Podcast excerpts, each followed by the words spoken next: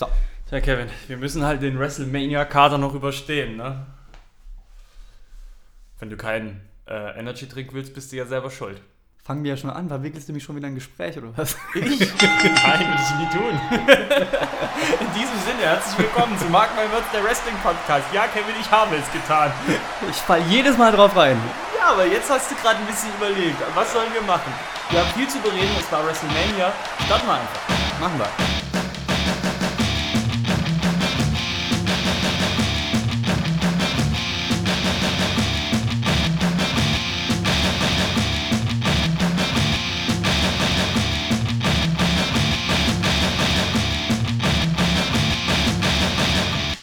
Stefan, grüß dich. Mark My Words, der Wrestling Podcast, Folge 12. Es ist schon Folge 12 und genau heute vor einem Jahr haben wir gestartet. Genau. Das war nach WrestleMania 32, haben wir mit dem ersten Podcast gestartet. Ich kann mich noch sehr genau erinnern. Es war unfassbar heiß. Das ist es heute nicht. Aber wir haben einen größeren Kader als letztes Jahr. WrestleMania hängt uns noch in den Knochen. Es war ein anstrengendes Marathon gucken. Du hast es ja schon in unserem Prediction Podcast gesagt. Wir haben erst Takeover geguckt, dann haben wir die Kickoff-Show geguckt, dann haben wir WrestleMania geguckt. Wir waren bestimmt, naja, 12 Uhr, nee, 20 Uhr haben wir gestartet, gell? Genau, ja. Und wann hat. Ich glaube, um 6 war Schluss. 6 war Schluss. Gegen 6 Uhr, ja. Boah, 10 Stunden durchgeguckt. Es war so krass. Ich konnte auch nicht mehr pennen dann. Ich bin dann wach geblieben und ab zur Arbeit. ja, gut, das ist natürlich harter Stoff, sage ich mal. Ja. Also ich muss sagen, es war mir auch echt zu lang irgendwann. Also, mir nicht. Die, ja, gut, gut wir haben es wir halt überstanden, weil wir im Team hier geguckt haben, weil wir viel Whisky getrunken haben. Man war halt voll drin in der Spur. Aber hätte ich mir das alleine angucken müssen, ich glaube, das wäre schon zäh gewesen. Aber gut, lass uns doch darüber jetzt in der Folge reden, denn ja, wir reden über Takeover, wir reden über WrestleMania und wir haben auch noch ein paar andere Sachen im Programm. Auf jeden Fall, wir haben uns wieder einen Klassiker angeschaut. Wie immer. Es gibt Rätselspaß. Unsere neue Kategorie haben wir natürlich noch nicht verworfen. Die bleibt natürlich die Top 3. Einiges los. Hm. Und wir reden natürlich auch über das, was so in Deutschland passiert ist. WXW 16 Karat Gold ist zwar jetzt schon ein bisschen länger her, aber heute reden wir trotzdem noch mal kurz drüber. Wir reden über NEW. Die haben ja bei Rocket Beans eine eigene Show bekommen. Die habe ich mir angeguckt. Wie ich das fand, das berichte ich. Legen wir los, Kevin? Legen wir los. Von Raw Ja, lieben, WrestleMania 33 fand ja statt am 2. April, doch einen Tag vorher, am 1. April, NXT Takeover Orlando im Amway Center. Vor knapp 15.000 Zuschauern, Stefan. Hm, genau. Und wie fandest du es mal grob gesagt? War es für dich ein Aprilscherz oder war es eine gute Veranstaltung? Es war zum Glück kein Aprilscherz. Vielleicht der Main Event ein bisschen. Hm. Da haben sie es angedeutet. Ein bisschen, wie einer aussehen könnte. Äh, aber wir fangen natürlich wie immer von vorne an mit dem Opener. Sanity, die Gruppierung um Eric Young, Alexander Wolf und Killian Dane. Die Nicky Cross war auch noch dabei.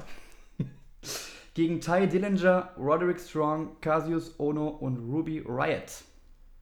Ja, was kann man sagen zum Match? Ich fand es ein bisschen arg überladen. Ich weiß nicht, wie du das siehst. Diese Tag-Team-Matches, 8-Mann-Tag-Team-Matches, ist mir immer ein bisschen zu viel los. Das Match war absolut geil, fand ich. Es waren viele starke Aktionen drin, alle Wrestler hatten ihre Momente, aber es war irgendwie. Ich weiß, was du meinst, fand es in dem Moment aber nicht so schlimm, weil du halt mit Sanity diese Vier-Kopf-Gruppe hast, die in sich ja geschlossen ist und zusammenpasst. Dadurch hat das Sinn gemacht und wirkte nicht zusammengewürfelt. Daher fand ich das schon für den in dem Rahmen voll in Ordnung. Weiß aber, was du meinst. Was ich aber gut fand in dem Match, was ich den ganz hoch anrechne, du hattest ja diese Mixed Gender Konstellation und normalerweise ist es ja oft so, dass dadurch halt natürlich auch ein bisschen das Match ins Stocken kommt, weil dann muss man die einwechseln, weil die kann ja nicht gegen den Mann und, und also ein bisschen, man ist da ein bisschen begrenzt. Und dieses Problem gab es in diesem Match nicht, meiner Meinung nach. Das war trotzdem dynamisch, das war trotzdem flüssig. Es hat alles Sinn gemacht, dass da auch die Damen mit drin waren. Also ich fand es eigentlich ziemlich geil. Und in Erinnerung blieb mir Ruby Wright, dieser krasse Fall nach draußen, wo sie auf ihrem Rücken gelandet ist, wo ich auch gedacht habe, oh mein Gott, das könnte vielleicht schon auch echt ein jähes Ende mit ihr nehmen, wenn, wenn das schlecht ausgegangen ist. Man muss vielleicht noch dazu sagen, dass ja eigentlich No Way Jose antreten sollte, wurde aber bei WrestleMania Access von Sanity attackiert schon im Vorfeld, sodass er da ausfiel. Mit einer Ringtreppe wurde er kaputt gemacht, das Bein.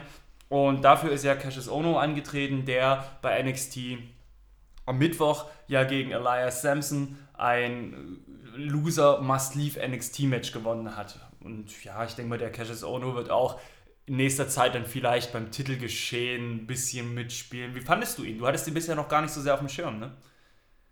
Das ist richtig. Ja, wie fand ich Cassius Ono? Ähm, ich finde, er ist jetzt nicht rausgestochen. Hat halt, er hat halt ein gewisses Charisma, ne? Das absolut, ja. Hm. Aber ich fand jetzt äh, Roderick Strong und Ty Dillinger in, der, in dem Tag-Team auch nicht ähm, schwächer jetzt. Nee. Also ich finde ja, Roderick Strong ist so ein stinklangweiliger Typ. Naja, obwohl der auch seine Momente hatte. Absolut. Ja, schon, aber wenn du dir ihn anguckst, da denkst du dir auch, naja gut, ist halt ein Käsebrot, nicht mehr und nicht weniger. Ist schon auch mal ganz lecker und gut, aber ich brauche nicht jeden Tag Käsebrot. Ja. Und Ruby Wright sieht natürlich geil aus und die macht auch einen coolen Eindruck im Ring, also klasse. Ja, und Ty Dillinger hat jetzt bei SmackDown debütiert. Genau, um die Geschichte noch abzurunden, Killian Dane hat, hat am Ende den Sieg geholt für Sanity durch den Pin an Ty Dillinger. Ja, Richtig. Ja. krass. Haben sie ihn nochmal mit einer klaren Niederlage nach Hause, Ja. äh, nach, zu SmackDown geschickt. So wie sie es gehört. Dann ging es weiter mit einem Debüt. Alistair Black gegen Andrade Cien Almas. Ich finde, Alistair Black hat so alles, was äh, Baron Corbin nicht hat.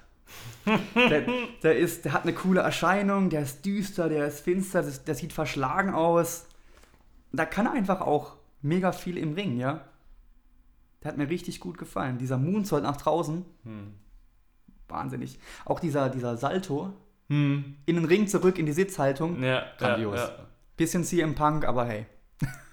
Ja, kann ich mich im Endeffekt nur anschließen. Ist natürlich auch ein schöner Vertrauensvorschuss von der WWE, dass man sagt, hey, noch kein offizielles Match bei NXT gehabt. Gut, er ist jetzt schon beim UK-Tournament angetreten gegen Neville, aber wir lassen ihn jetzt einfach mal komplett schon beim Pay-Per-View auf die Leute los und vertrauen ihm einfach. Das finde ich klasse und er hat das voll eingelöst und es ist, wie du sagst, der Typ hat im Endeffekt alles.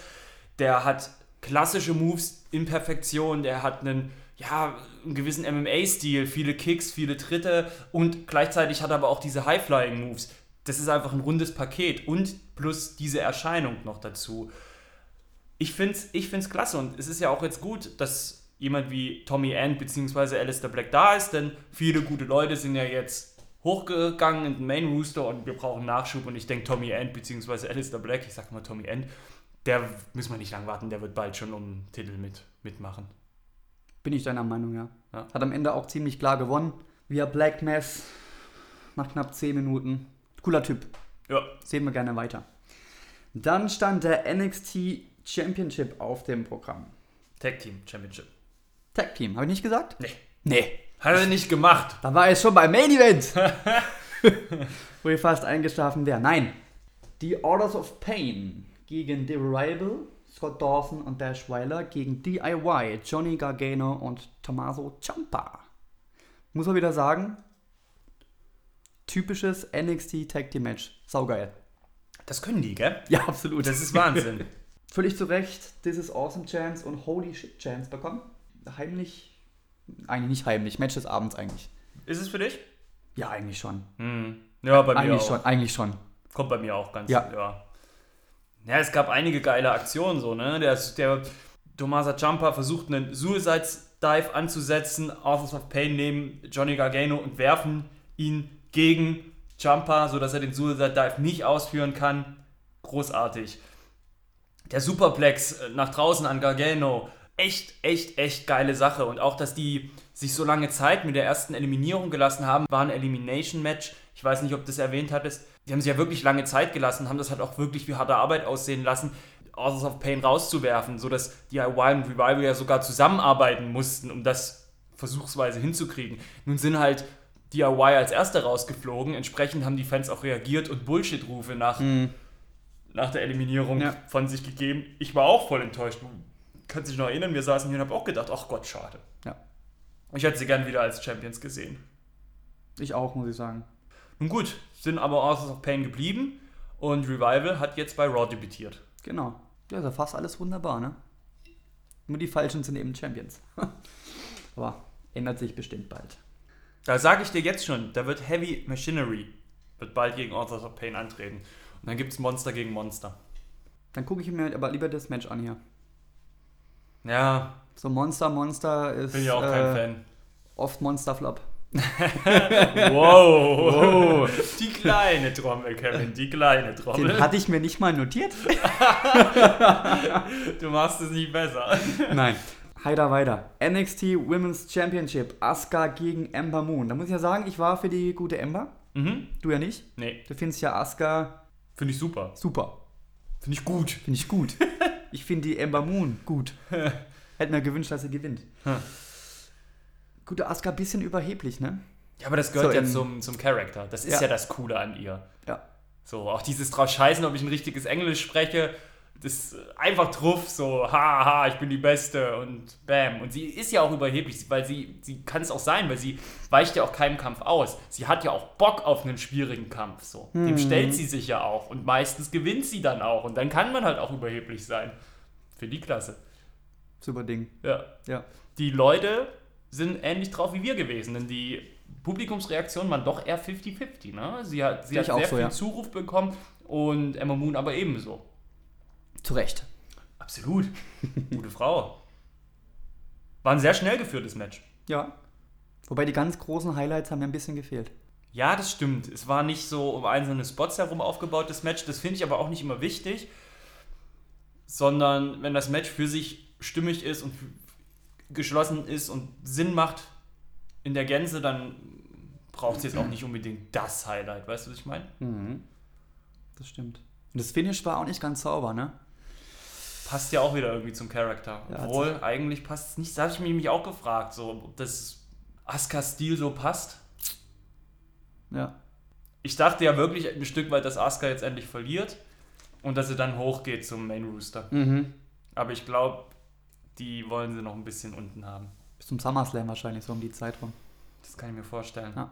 Gut, dann waren wir eigentlich richtig gut gehypt auf dem Main Event. Ja, aber jetzt machst du nicht so. So schlecht war es jetzt auch nein, nicht. nein, natürlich Äh, nicht, aber ich, ich sage jetzt mal so, das Match ging fast 28 Minuten Ja. und ich sage, eine Viertelstunde hätte es auch getan. Ja, das kann sie nicht bringen. Das kannst du nicht bringen. Jetzt sag doch erstmal, was, wo- wovon wir reden. Die Leute denken, wir reden doch über das Damensmatch. Schwätzt doch nicht, die haben es doch alle gesehen im Main Event. Bobby Roode gegen Hausmeister Shinsuke. Ja.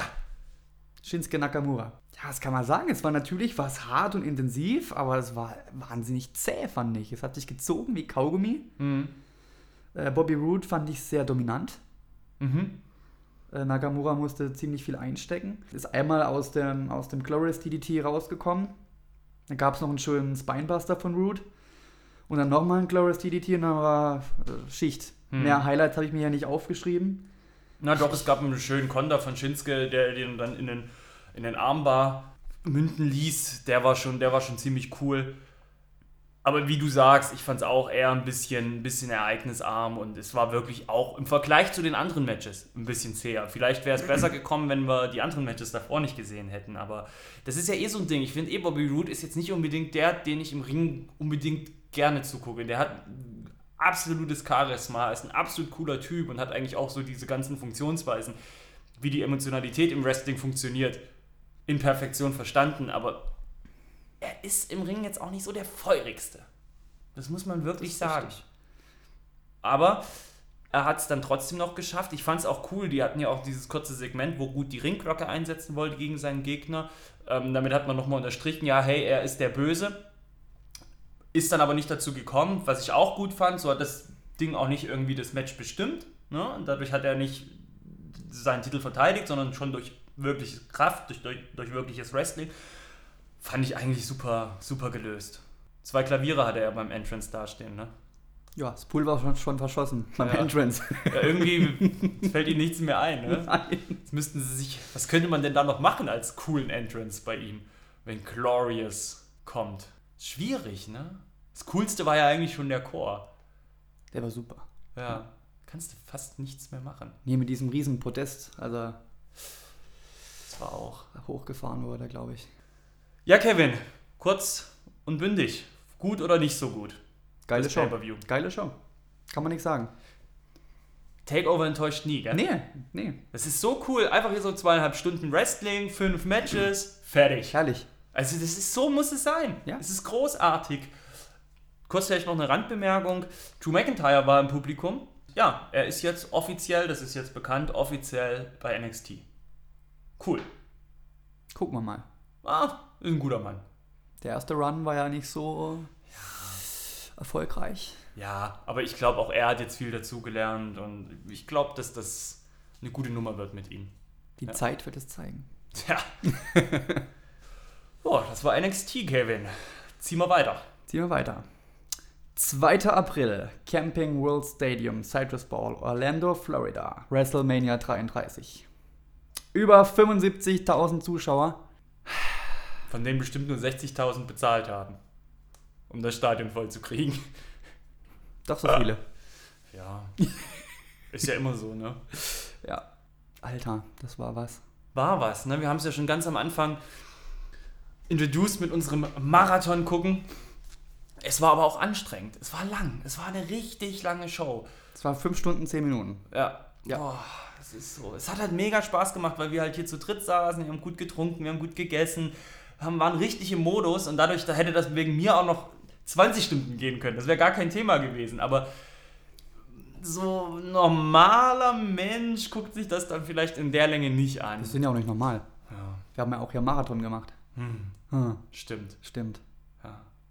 Nee, war eine, war eine super Veranstaltung. Kevin, wollen wir einfach mal losstarten, wie wir jedes einzelne Match fanden und am Schluss nochmal eine kleine Zusammenfassung machen mit anderen Dingen, die uns dazu eingefallen oder aufgefallen sind? Das machen wir so. Wir legen natürlich los mit der Pre-Show und es ging gleich wahnsinnig gut los. Cruiserweight Champion Titel Neville gegen Austin Aries. War ein wahnsinnig tolles Match, ging auch über 15 Minuten. Also wirklich Deluxe. Richtig harte Aktion. Es gab gleich zu Beginn einen Suicide Dive von Austin Aries und Neville hat es ordentlich gegen die Barrikade gedonnert. Und so ging es weiter. Es gab einen wahnsinnig starken Dropkick ähm, vom Seil von, von Austin. Ja, von Aries.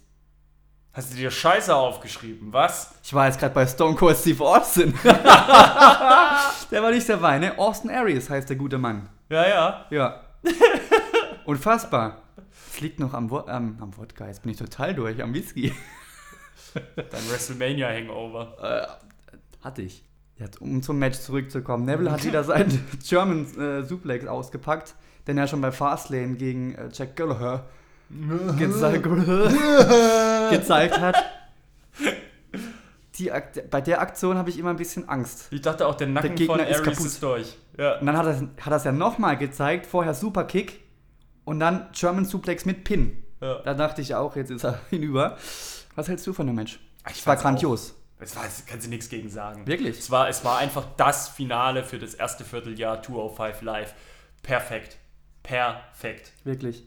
Also ein guter, ein guter, guter, guter Meilenstein für diese Division und für diese Show. Von jetzt an kann es echt nur aufwärts gehen. Ich dachte auch zwischenzeitlich immer mal wieder, das gibt einen Titelwechsel, das gibt einen Titelwechsel. Aber am Ende hat er es dann doch noch geschafft, den zu behalten. Ich hätte es auch ein bisschen schade gefunden, so in der Pre-Show. Klar, WrestleMania, aber da braucht es schon irgendwie. Es gibt ja jetzt dann doch schon einige Cruiserweight Champions, ne? wenn man darüber nachdenkt. TJ Perkins, dann war es Rich Swan, Brian Kendrick, Brian Kendrick, stimmt, war es dann ja auch. genau. Dann war es Neville. Ja. Ist doch schon eigentlich jetzt eine Ja. kleine Historie in diesem Ding. Und der Red Arrow am Ende war natürlich wieder Krönchen. Erste Sahne, ja. Erste Sahne. Ja. Sahnekirsche. Dann ging es weiter mit der vierten Andre the Giant Memorial Battle Royale. Und da hatten wir ja gesagt, entweder Strowman oder Big Show. Was war? Nix. Nix war. Der gute Mojo Rawley, wer hätte das gedacht? Kein Schwein. Ja, ich nehme mal an, es gab ja dann am Schluss, waren ja Jinder Mahorn und Mojo Rawley die letzten im Ring und dann hat ja der Rob Gronkowski von den, ich hoffe, ich habe es richtig ausgesprochen, Rob Gronkowski. Wer von, kennt ihn nicht? Ja, von den New England Patriots, ist ein Footballer, eingegriffen und hat sich mit Jinder Mahal angelegt und das hat natürlich Mojo Rawley so einen gewissen Schub gegeben. Ich denke mal, das war auch die Entscheidung, Mojo Rawley gewinnen zu lassen, weil die sich kennen, weil die Kumpels sind. Ja, das gibt so ein bisschen Medienaufmerksamkeit, wenn dann jemand wie eben dieser Footballer da am Start ist. Shaquille O'Neal wollte ja nicht. Nee. Ich finde es aber auch krass, dass, dass Jinder so lange am Start war. Also, dass der wirklich bis zum Schluss irgendwie in den sehen sie was. Weiß auch nicht, ob ich das so gut finde, dass Big Show und Strowman so früh raus sind. In dem Moment, an dem Abend, fand ich es mega geil, weil ich gemerkt habe, was, jetzt Ja. schon raus? Was passiert jetzt hier? Und ich war wirklich auch so geflasht, weil ich wissen wollte, wer gewinnt. Lassen die jetzt wirklich Mortal Wally das Ding gewinnen? Krasse Sache, da hatten sie mich eigentlich. Da war ich dann voll drinne. Vielleicht noch als kleine Randbemerkung, ähm, Tian Bing war auch in dem Match beteiligt. Das ist ja der chinesische Superstar, den man jetzt so das erste Mal dadurch richtig groß auf der großen Bühne gesehen hat. Ich fand es ein bisschen schade, dadurch, dass es kein SmackDown Tag Team Title Match gab, haben sie diese ganzen Tag Teams aus SmackDown bei der Battle Royale verwurstet. Das fand ich ein bisschen blöd. Ja, ansonsten war das Ding eigentlich schon ein ganz, ganz cooler Appetizer auf die restliche Mania, ein ganz cooler Anheizer. Auf jeden Kannst Fall. du ja. nichts sagen. Und vielleicht noch eine kleine Randbemerkung. In der Jim Norton und Sam Roberts Radio Show hat Big Show erklärt, dass WrestleMania 33 seine letzte WrestleMania war. Das finde ich dann schon wieder ein bisschen scheiße. Aber, das war jetzt Abschied, letzte WrestleMania. aber, und das sage ich auch in Bezug auf den Undertaker, Ja. im Wrestling ist ja alles möglich und äh, es haben schon so viele Leute ein Comeback, vor, ähm, einen Rücktritt vom Rücktritt erklärt, dass es, glaube ich, nicht unbedingt für bare Münze zu nehmen ist, was Big Show da gesagt hat im Radio. Ja. Man muss sagen, Killian Dane war ja auch dabei. Sanity-Mitglied war auch dabei. Auch ziemlich lange. Ja. Das waren so die zwei Überraschungen, ne? Der neue Chinese. Der Cousin von Hausmeister Shinsuke. Oh, jetzt wird's aber. Nein. Ah, heiter weiter. Dean Ambrose musste seinen Intercontinental Champion-Titel gegen Baron Corbin verteidigen. Da waren wir uns auch wieder relativ sicher im Vorfeld. Der gute Baron Corbin wird sich das Ding holen. Hm. Dem war nicht so. Nee. Dean Ambrose hat seinen Titel tatsächlich verteidigt. Das Match war auch gut. aber irgendwie habe ich mich daran erinnert, SummerSlam, Ambrose Ziggler. Es war gut, aber irgendwie, Sprang der Funke nicht über. ja, Du, wir haben auch beide gesagt, wir können den Jungs gar keinen Vorwurf machen. Wir konnten nicht mal Baron Corbin einen Vorwurf machen. Ich fand auch, dass der keine schlechte Figur gemacht hat. Aber wie du sagst, der Funke sprang nicht über. Was war da los? man weiß es nicht. Publikum war auch tot. Absolut. Waren ja irgendwie auch alle enttäuscht, dass es in die Pre-Show gelegt wurde. Mhm. Wussten wir ja zu dem Zeitpunkt auch noch gar nicht. Als dann plötzlich die Musik kam von Ambrose, da waren wir doch etwas überrascht. Und ich muss halt einfach sagen, mir tut es einfach nur um den Intercontinental-Gürtel leid. Irgendwie verliert er sowas von an Prestige zurzeit. Juckt keinen mehr das Ding. Zurzeit nicht so, ne. Das war's dann mit der Pre-Show. War geil. War cool bis dahin, doch. Ja? Ja. Kann man sich nicht beschweren. Nee. WrestleMania 33 wurde dann offiziell von The New Day eröffnet. Outfitmäßig muss man sagen, der Zirkus ist wieder in der Stadt. Und der gute äh, Xavier Woods, Ja. super Frisur, So ein bisschen wie der eine aus Peter, aus Hook, der aus Peter Pan, gell? hat aber Page keine Chance mehr. Dazu kommen wir später noch. Ei, ei, ei, Eieiei. Ah, hier geht's wieder rund. Äh, ja, Kevin hat das Internet nämlich für sich entdeckt und ist gleich auf Videos gestoßen, von denen will er euch nachher auch noch berichten. uh. Nein, Spaß beiseite. Gibt's eine Review? ein Review? Nein, Quatsch. Dann mach doch mal, was, was, was, was ging ab? Was war das erste Match? Als ob du das nicht wüsstest. AJ Styles gegen Shane McMahon. Und wir haben uns ja im Vorfeld überlegt, Shane O'Mac bei WrestleMania, was denkt sich der Bekloppte dieses Jahr wieder aus? Hm. Und was hat er uns gezeigt? Ein richtig geiles Wrestling-Match. Genau, er hat gewrestelt. Richtig geil. Mit richtig tollen Spots. Ja, er hat, wie, wie wir eben sagen, richtig gewrestelt. Hat aber auch sein Ninjutsu-Training mit eingebaut in das Match mit Armbars und anderen Moves. Es war gut und du hast halt auf krasse Sachen gewartet, also auf so richtig harte Sachen, irgendwelche verrückten Sachen. Es war aber dann eher so, dass es ein kleines Shane, Shane O'Mac Best-of gab. Coast to Coast, Shooting Star Press, solche Moves waren es, die für sich genommen ja auch schon spektakulär sind, aber halt nicht der Elbow Drop vom Käfig ist, sondern für sich genommen dann halt einfach kleinere Highlights. Also ich bin begeistert und hey, meiner Meinung nach war das echt eines der besten Matches an dem Abend. Absolut. Hat auch viel Zeit bekommen, über 20 Minuten. Hast du die ganzen Highlights schon verraten? Ja gut, ich meine, was willst du machen? Die Shooting Star Press war richtig derbe, ne? äh, Der Aufprall, den merkt er heute noch. Ja, der hatte die Beine auch so komisch angewinkelt Ja, gehabt beim, beim Flug, dass du denkst, oh Gott, das kann ja nicht gesund werden. Nee. Aber er hat sie durchgezogen. Ja. Props. Und deswegen haben sie sich bei SmackDown auch nochmal die Hand gegeben. Gehört sich so. Ja. Ja. Fede ist ja vorbei. AJ Styles hat gewonnen. Das war aber auch. Musste, das, so, das- musste so sein. Ich bitte dich. Musste sein. Dann der heimliche Main Event, so ein bisschen. US-Title. Für dich jetzt, oder wie? Ja, ich fand schon. Aha. Ich fand schon. US-Title. Chris Jericho gegen Kevin Owens. Die Brokeback Mountain Story ist spätestens jetzt endgültig da vorbei. Du bist halt aber auch echt scheiße. ja. Unfassbar. So schlecht. Unglaublich. Geiles Match. Allein schon der Entrance von Jericho. Wer braucht schon eine Jacke, wenn man einen Schal hat? Ja, und die riesige List of Jericho im Hintergrund. Grandios. Phänomenal. Beide haben alles gezeigt, was ging. Walls of Jericho, es gab Superkicks, Frog Splash, Lion Salts, Pop-Up Powerbombs, Code Breakers. Frankensteiner von Chris Jericho vom Turnbuckle, ein Cannonball auf den Abram, eine Swanton Bomb von Kevin Owens. Wahnsinn. Geiles Match. Ja. Die geilste Aktion war, Kevin Owens wird gepinnt. Wie kommt er raus? Indem er ganz locker einen Finger auf das Seil legt. Das sah so cool aus. Ich habe Ja. so gelacht. Großartig. Die Fehde geht weiter. Jetzt Payback. wissen wir auch bei Raw, bei Payback gibt es das Rematch. Freue ich mich drauf. Kann immer nur besser werden. Findest du, kann besser werden? Ja. Nach dem Match jetzt. Ja, das wird noch besser. Wird noch besser. Das wird noch besser. Das wird bestimmt kein normales Match werden. Die werden sich was einfallen lassen. Und, ja, die Frage ist, gewonnen hat ja Kevin Owens. Ich hätte jetzt vermutet, dass dann bei Payback Chris Jericho gewinnen müsste. Aber das würde ja vom Zeitplan her nicht klappen, weil eigentlich ist er ja jetzt raus nach Payback. Ja. Aber jetzt nochmal ihn verlieren lassen, das wäre auch irgendwie komisch. Daher bin ich ganz gespannt auf Payback. Ja gut, da muss ja rausgeschrieben werden. Das wird klar sein, da wird es ein krasses Ende geben und dann wird er rausgeschrieben. Ja, aber dann geht er ja als der absolute Loser raus. Warum? Weil- Weil man zweimal gegen Kevin Owens verliert. Ah ja. Ja, du verlierst ja nicht nur gegen Kevin Owens. Es ist ja nicht, dass du sagst, hey, sportlich, tschüss, alles klar, hat Spaß gemacht, hast dein Bestes gegeben, aber hey, hat halt nicht gelangt. Nein, der wird ja gedemütigt von Kevin Owens. Jetzt auch wieder zuletzt mit Samoa Joe bei Raw. Da ist ja nichts Glamouröses dran. Der geht mit dem Arschtritt, so hier, jetzt kannst du wieder hier Fotzi spielen gehen. Auf Wiedersehen. Ja? F- Fände ich nicht gut. Ich bin gespannt, wie sie es bei Payback lösen. Wirst du sehen, da gibt es einen krassen Spot am Ende und dann ist er verletzt. Und dann ist er raus. Und Ja, kommt gut, dann zum SummerSlam wieder zurück. Im Herzen ist er ja schon verletzt, so wie die Geschichte gerade läuft. Also von dem her, Ach Gottchen. wegen, wegen schwerem Herzbruch, wegen schwerem Herzschmerz, fällt Chris Jericho für drei Monate aus. Hat keine Ringfreigabe. Da hat er seinen Blinkgeschal zum Drehen abwischen. Ja. Ja, Mann. Aber jetzt nochmal äh, ohne Scheiß, das Match fand ich Deluxe.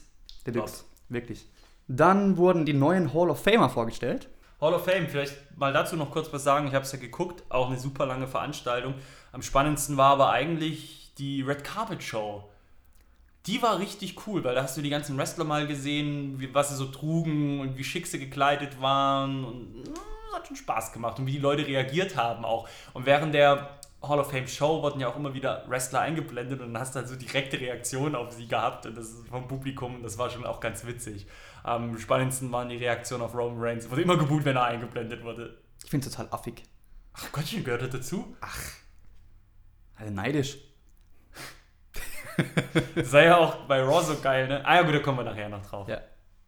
Also um die Geschichte rund zu machen, die Hall of Famer wurden vorgestellt. Dieses Jahr waren dabei Diamond Dallas Page, der Rock'n'Roll Express Recruit wurde postum geehrt. Sein Sohn war anwesend. Beth Phoenix und Kurt Angle.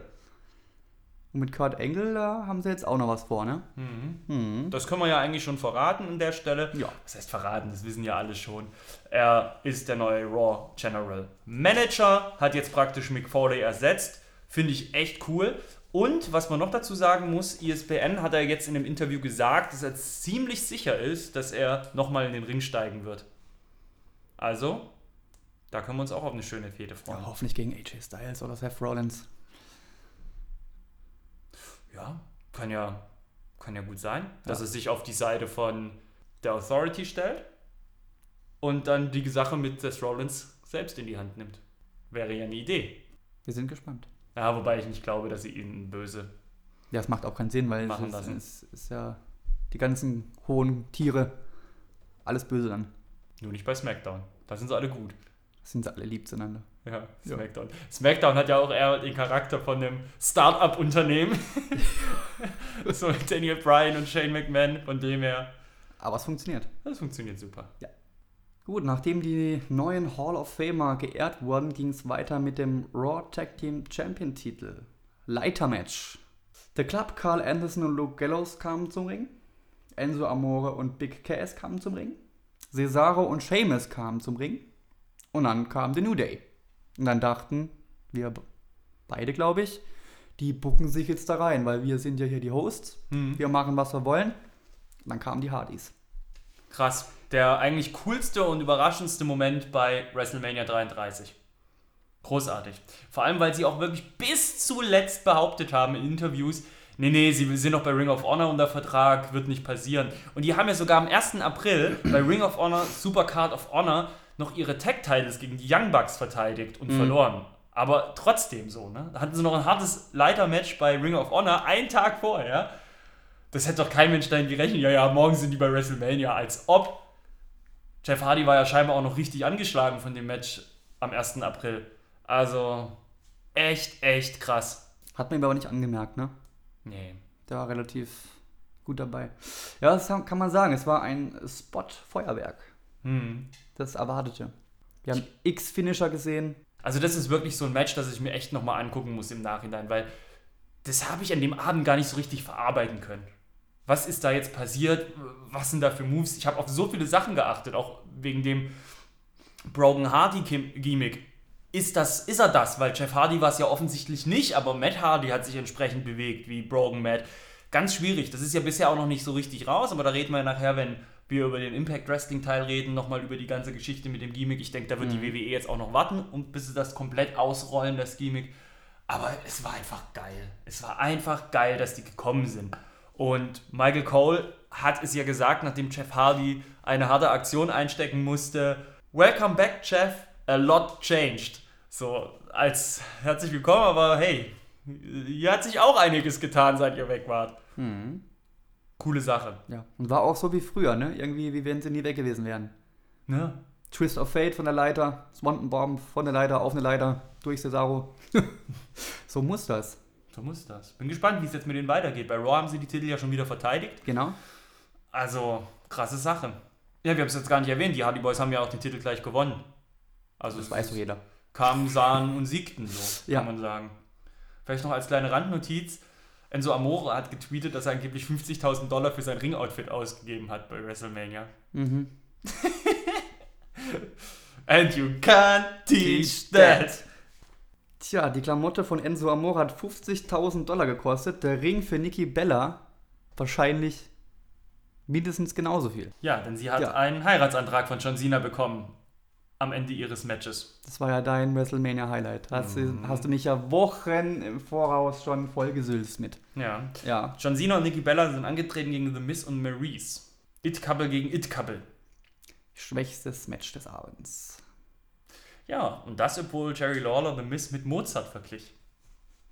Na, mit Beethoven wäre es noch okay gewesen, aber Mozart geht nicht. Das geht zu weit. ja, es war ganz ehrlich, ich glaube, da müssen wir auch nicht so viel drüber reden. Ich fand es Nee. eigentlich total schade, dass das alles im Vor Vornherein schon so klar war, weil ich finde eigentlich, dass The Miz und Maurice eine super Figur abgegeben haben in der Fehde. Die waren absolut unterhaltsam. Auch dieses Imitieren von John Cena und Nikki Bella einfach super lustig. Und was ich eigentlich so richtig schade fand an der ganzen Sache ist, dass sie nicht einfach nur besiegt wurden, sie wurden ja auch gedemütigt, dass es am Ende einen Doppelpin gab und so eine Geschichte. Ich finde das einfach, fand ich überflüssig. Hat, mir- hat mir leid getan für Miss und Maurice, weil die einfach eine gute Arbeit geleistet haben. Und dann dieser ultra fähige Hochzeitsantrag war so unangenehm. So habe ich mir das aber nicht vorgestellt, ich romantischer Typ, ich.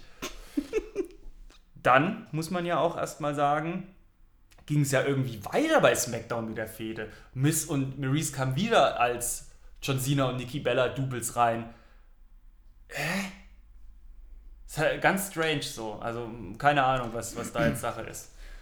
Aber ich denke, The Miz wird jetzt gegen Shinsuke Nakamura fäden. Ja, der, der, Ernsthaft? der hat ja bei SmackDown die, das Segment von The Miz unterbrochen. Also John Cena nochmal verarscht hat. Von dem her kann ich mir das schon vorstellen. Okay. Ja, und Nikki Bella macht ja jetzt auch erstmal Pause. Flitterwochen. Keine Ahnung. Frag mich nicht. Lass mal weiterziehen. Lass mal weiterziehen. Die gute Bailey musste ihren Titel verteidigen und zwar gleich gegen drei Gegnerinnen. Sascha Banks, Charlotte und der guten Nia Jax. Bisschen Geheimfavorit war sie schon. Mhm. Musste aber als erste gehen. Ja, nachdem aber alle hart gegen sie gearbeitet hatten. Triple Powerbomb. Mhm. Und dann am Ende lagen auch alle drei auf ihr drauf. Ja. Coole Nummer. Ja.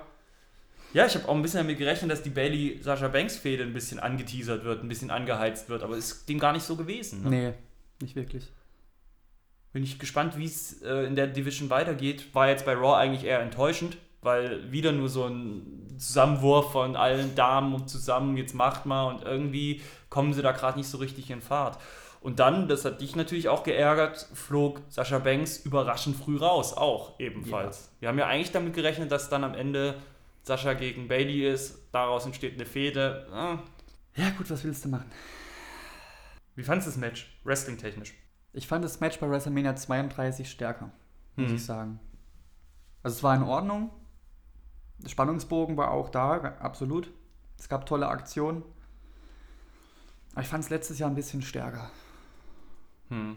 Ja, war auch von der Geschichte her halt besser. Das ist ja das, was mich auch dieses Jahr in den ganzen Damen-Matches bei WrestleMania so geärgert hat. Dieses Zusammenwürfeln von allen Damen so. Ich meine, bei SmackDown Titelmatch haben sie es ja gesagt, zu dem wir später noch kommen. Alexa Bliss will defend her title against all women available. Ich finde das total, das klingt total abschätzig. Ich finde, das klingt nicht wie eine, wow, gegen alle Frauen, sondern das klingt eher wie so, wie so, naja, komm, hau mal da, komm, sollen alle da mal hin. Da. Und so fühlte sich das an und so fühlte sich das leider auch bei den Raw Women's Title an. Schade. Ich habe ja ein bisschen gehofft, dass es Asuka Main Rooster Debüt gibt am Montag bei Raw und dann gibt es da eine Fehde gegen Bailey, dass sie die nochmal aufheizen. Aber dem ist ja jetzt nicht so. Bin gespannt, wie es da weitergeht. Dann ging es krass weiter. Seth Rollins gegen Triple H. Hui, hui, hui. Die Entrances waren schon fett. Das war mega peinlich. Ich fand's fett. Das war mega peinlich. Seth Rollins mit seiner Fackel und die Ach, Stage, Das, ja, das die war Stage geil. brennt. Ja, das und, war fett. Das stimmt. Das war geil. Das war cool, das stimmt. Aber der von Triple H, da habe ich nur drauf gewartet, dass du sagst, das war geil. Das war ultra peinlich. Ja, da kam halt mit seinem Moped. Das war so mega peinlich. Und hinten Stephanie drauf. Das ich, weißt du, ich verstehe ja, dass man, dass, dass er jetzt da so einen gewissen Druck hat, da hinzukommen und, und, und gut auszusehen, weil er in den letzten Jahren krasse Entrances hatte. Aber das war halt einfach kein krasser Entrance. Und das, das war einfach nur peinlich, wie er auf diesem Motorrad saß und da reingefahren ist. Ich frage mich halt einfach, warum lässt man Triple H, der ja eigentlich eine imposante Gestalt ist und ja eigentlich so schon echt Eindruck macht, lasst ihn doch einfach wieder mal ganz cool und langsam zum Ring kommen. Und dann seine Wasseraktion und dann fertig. Das ist viel imposanter als so ein komisches Mad Max Motorrad. Moped. Aber nichtsdestotrotz mein Lieblingsmatch auf der Card, von dem her Tatsächlich. sehe ich da auch mal drüber hinweg. Okay. Für dich nicht, oder wie? Nee. Nee. Also wir hatten uns im Vorfeld ja ziemlich Sorgen gemacht um den guten Seth Rollins. Das hieß ja äh, Knieverletzung, dann hat er Fieber gehabt. Also wenn der immer so wrestelt, wenn der Fieber hat, dann soll der öfter Fieber haben. Der war heiß, der war Der war heiß! Sonst war der, wie die Stage mit der Fackel. Zack. Selber angezündet. Nee, war ein geiles Match, absolut. Da war alles drin. Ja, und zu Beginn hat ja Rollins auch echt überraschend dominiert. Ja, ja. Das ist ja auch so ein Ding, wo ich gedacht habe, cool. Trotz dieser hässlichen Schuppenhose sah, sah gut aus. Den Mann kann nichts entstellen. Dann natürlich haben sie so ein bisschen diese Ringpsychologie gemacht, dass, dass Triple H immer das Knie bearbeitet hat und dann gab es diese gespielte Wiederholungsverletzung. Völlig korrekt und richtig gemacht, finde ich. Ich fand auch das Match wirklich spannend, weil man nie so richtig wusste, wer dominiert, wie wird es, wie wird es geführt und wie ist dann letztlich der Ausgang. Ne? Das war eins der wenigen Matches, wo es wirklich klar war, wer da als Sieger oder Verlierer rausgeht. Deswegen war ich da schon auch sehr investiert drin. Beides erstklassige Wrestler so. Pff, Spitzending, ey. Coole Nummer. Triple H hat ja letztes Jahr gegen Roman Reigns schon verloren. Und das war eben so eine Nummer, wo ich mir dachte, hm, gibt er sich das jetzt zweimal? Zwei WrestleManias in Folge? Lege ich mich da echt hin? Zweimal? Hm. Aber es war vollkommen richtig, äh, Rollins das Match gewinnen zu lassen. Ja. Alles andere wäre unsinnig gewesen. Das ist ja auch so ein Ding, was ich an Triple H so schätze, weil ich schon das Gefühl habe, dass er dass er momentan halt alles für die WWE macht, beziehungsweise für das Produkt macht und Ja. nicht sich über die Dinge stellt, sondern sagt, hey, der Typ, den müssen wir promoten, der bringt Geld rein. Es macht Sinn, dass ich jetzt verliere. Das schätze ich sehr hoch bei ihm allen. Wobei nach dem Pedigree dachte ich wirklich kurz, Triple H gewinnt. Hm. Was wir nicht verschweigen dürfen, die gute Stephanie muss ja durch den Tisch. Stimmt. Herrlich. Die Unterhaltsam. McMahons, das sind schon, das sind schon so Leute. Ja, Was die wohl beim Mittagstisch bereden. das wollen wir Naja. gar nicht wissen. Nee. Dann hatten wir drei Titelmatches in Folge. Wir legen los mit dem WWE Champion Titelmatch Bray Wyatt gegen Randy Orton. Und da hat ja der gute Bray Wyatt seine Mind Games ausgepackt. Boah, das war auch so schlimm. Das war so schlimm. Maden, Würmer und Schaben wurden in den Ring projiziert. Oh, das ist so schlecht gewesen. Ich fand's geil irgendwie, es war so noch nicht da. Ja, aber ja, ich weiß, wohin sie damit wollten. Ich kann's zumindest kann ich es mir vorstellen. Aber was ist jetzt seine, was ist jetzt seine Superkraft, dass er jetzt die Lichter steuern kann, dass er jetzt die Er- Projektionsflächen steuern kann? Er Also- ist Herr der Insekten. Nee, er, er ist Herr der Videoleinwand. Das ist er, aber nicht Herr der Insekten. Das fand ich schon echt ein bisschen strange. Ja, es war strange, richtig, ja. Das ja, ist ja das, was aber es sein schlecht soll. strange. Schlecht strange. Also ich fand es jetzt sehr überraschend. also aber- mich hat's gepackt irgendwie. Das hat auch das, hat auch das ganze World Title Match echt so ein bisschen ins Lächerliche gezogen. Findest du? Ja, total. Total. Ich fand's geil. Ich finde das schon, ich weiß, was du meinst. Es ist schon cool, das ist mal was anderes, klar. Aber in dem Kontext gefällt es mir nicht, weil es einfach zu albern ist. Ne? Und das geht da halt einfach um den Titel. Naja, gut. Wenn sie es machen wollen, sollen sie es machen. Ist, ist mal was, ja. Mhm. Randy Orton hat's irgendwie auch gar nicht gebockt, gell? Mhm. Also er ist da überhaupt nicht drauf eingegangen. Ja, genau. Du, du bringst ja gerade das beste Argument, warum, warum das scheiße ist. Weil es einfach keine Auswirkung hat. Was soll uns das jetzt sagen? Weißt du, wenn er wenigstens aus dem Ring rausgelaufen wäre und gesagt, oh, what, what, what, what, was, was zur Hölle, was soll das? Aber nicht mal das. Ja gut, das macht Randy Orton ja nicht. Er frisst ja die Viecher auf. Ne? Ja gut, aber dann, dann muss man, wenn Randy Orton auf sowas nicht anspringt, dann muss man sowas da auch nicht in die Story reinbringen. Das meine ich. Also es macht einfach keinen Sinn. Es war einfach überflüssig. Das Match war trotzdem gut. Sister Abigail in die Ringabsperrung habe ich noch im Kopf. Ja. AKO außerhalb des Rings. Ah. Sister Abigail im Ring, Two Count. Wo ich dachte, Titelverteidigung. Aber Randy Orton hat sich am Ende tatsächlich durchgesetzt und ist jetzt neuer WWE Champion.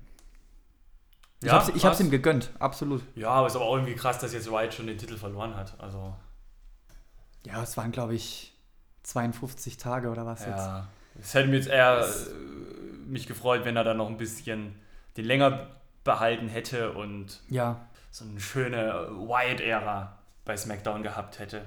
Das ist echt schade. Wir reden ja später noch drüber. Es gibt ja den Superstar Shake-Up, neuer Draft. Ich kann mir halt vorstellen, dass Bray Wyatt jetzt zu Raw kommt und dort gegen Matt Hardy fäden wird. Man weiß es nicht. mhm. Und da wollen sie wahrscheinlich nicht gleich um den Titel. Und deswegen. wahrscheinlich. Ja, und bei SmackDown hat ja dann Eric Rowan sein Comeback gefeiert und hat gleich mal Bray Wyatt unterstützt. Ja, oft haben wir ihn erwähnt. Jetzt ist er da. Jetzt ist er da. Es hat mich ja gewundert, dass Raw und SmackDown tatsächlich äh, so stattfinden konnte, dass alle gesund waren. Weil es war ja eine ziemlich steife Brise, ne? War ordentlich windig. Ja, das, das wollte ich auch noch anmerken vorhin. Genau, der Wind, das hat mich genervt. Ich habe es gleich beim ersten Match Neville gegen Aries angemerkt, als wir es geguckt haben. Du hast es halt auch in dem Mikrofon zum Teil gehört. Wenn eine richtige Windböe kam, hat es Ja. einen richtigen, ekligen Ton gegeben und es war irgendwie komisch. Und wenn du das, normalerweise fällt es dir nicht auf, aber wenn es dir einmal auffällt, dann fällt es dir immer auf und dann nervt es nur noch. Ja, Aber gut. danke übrigens, dass du mir gesagt hast. Ja, ja. you're welcome. Anschließend wurde Goldberg vernichtend geschlagen. Mhm. Mhm, und Brock Lesnar. Das Match ging überraschend lange, Hm. fast fünf Minuten. Unfassbar. Gleich zu Beginn gab es drei German Suplexes. Goldberg konterte mit zwei Spears, dann noch ein Spear durch die Barrikade. Im Ring gab es noch ein Spear, ein Jackhammer. Wahnsinn. Der Pin ging dann nicht durch und dann gab es sieben German Suplexes in Folge, also insgesamt zehn. Anschließend den F5, Brock Lesnar, neuer Universal Champion. Ja, super. Du hast das Match ja wirklich äh, in der Gänze jetzt nochmal nacherzählt. Kann man nichts hinzufügen. Ne? An einer Hand sind alle Moves, die gezeigt wurden, abzuzählen. Ich habe vergessen, Goldberg hat, glaube ich, noch einen Kniestoß gezeigt. Wow. Ja, vorm Pult irgendwie. Geil. Sag, wie fandest du es? Das erwartete Match, ganz klar. Ja, aber gut oder schlecht? Ja, was willst du sagen? Ich fand jetzt, ich fand es das Match so, wie es war, war es in Ordnung. Hm. Was willst du groß erwarten? Also, ich muss sagen, ich bin ja schon sehr anti gewesen auch bei der Geschichte. Ja, ich auch. Ja. Aber in dem Moment, als es da lief, da, ganz ehrlich, da war ich dann schon drin. Da Ja, war ich dann schon ja, drin. Und schon die gekribbelt. Tatsache, dass sie das halt so früh auf der Karte hatten, hattest du halt auch nicht die Möglichkeit zu gucken, wie lange geht denn das? Das, das, das war super. Ich war schon ein bisschen, ah, okay, was passiert, was passiert, was passiert? Und ich fand es ein bisschen schade. Ich meine, Lesnar ist ja aus einem Jackhammer rausgekommen. Ne? vorher vier Spears abbekommen. Und das ist eine Sensation. Ne? Mir fällt jetzt nicht ein, wer jemals zur WWE-Zeit aus einem Jackhammer rauskam. Nee, ja auch nicht. Eben, und ich finde, das fanden die Kommentatoren überhaupt nicht gewürdigt oder für eine Sensation anerkannt, so, sondern, oh, kommt raus, oh mein Gott und sonst was. Da hätten sie viel mehr verkaufen können, meiner Meinung nach. Ich fand, für das, was es war, fand ich es ziemlich spannend und ich war auch dankbar, dass es diese Länge hatte. Es waren krasse Aktionen, die sie sich, die sie gezeigt haben. Das da gab es nicht irgendwie noch, komm, wir machen nur ein bisschen Faust und dann so Kick und sonst was, sondern wirklich nur konzentriert auf die vier elementaren Moves der Wrestler und daraus die Geschichte erzählt. Das war gut, das war gut. Doch, ich fand das gut. Und das war jetzt auch ein schönes Ende von der Story. Hoffentlich sehen wir Goldberg nie wieder. Jetzt bin ich gespannt, was Braun Strowman macht gegen Brock Lesnar. Der ging ein bisschen arg unter bei WrestleMania, gell? Ja, vor allem nach dem. Aufbau bei Fastlane habe ich auch gedacht, Leute, äh, das ist doch euer großes Monster, euer großer Punisher. Den müsst ihr doch ein bisschen pushen. Dann ging es weiter mit One versus All. Das ist vorhin schon angesprochen. Alexa Bliss gegen alles, was gerade so da war. Zur Verfügung steht, genau. Naomi, Mickey James, Carmella mit dem Gartenzwerg, Natalia und Becky Lynch. War leider das schwächste Match auf der Card. Ja. Meiner Meinung nach. ja. Der doppelte Sharpshooter an Naomi und Carmella, das hatte was. Mhm. Das war die, fand ich die beste Aktion im Match, aber ansonsten ist mir da nichts hängen geblieben. Außer, Ja. außer der Gewinnerin. Naomi hat die Championess Alexa Bliss gepinnt, klar und deutlich. Ja. Das heißt, sie hat klar und deutlich ihren Titel abgeben müssen. Es klingt vielleicht auch ein bisschen unfair, wie du das sagst, weil ich glaube, so meinst du es nicht. Es war ja trotzdem kein schlechtes Match. Nein, natürlich es, nicht. Ich fand auch dadurch, ich meine, du hast sechs Damen drin, die alle gegeneinander antreten. Du kannst da kein, du kannst da kein schlüssiges Match erzählen. So. Das ist einfach nicht möglich. Aber dafür waren halt ständige Wechsel der Hauptakteure im Ring. Dadurch war eine echte Dynamik drin. Wie lange war es insgesamt? 5 Minuten 32. Boah, das ist ja gar nichts. Nein, das war recht kurz. Das hat sich von Anfang an so reingedrückt gefühlt. Ich meine, die Entrances wurden auch derbe gekürzt von den Damen. Ja, ja. Also die eine, die, waren teilweise, haben erst ein Drittel der Rampe hinter Ja, ja. sich gebracht, da kam schon die nächste.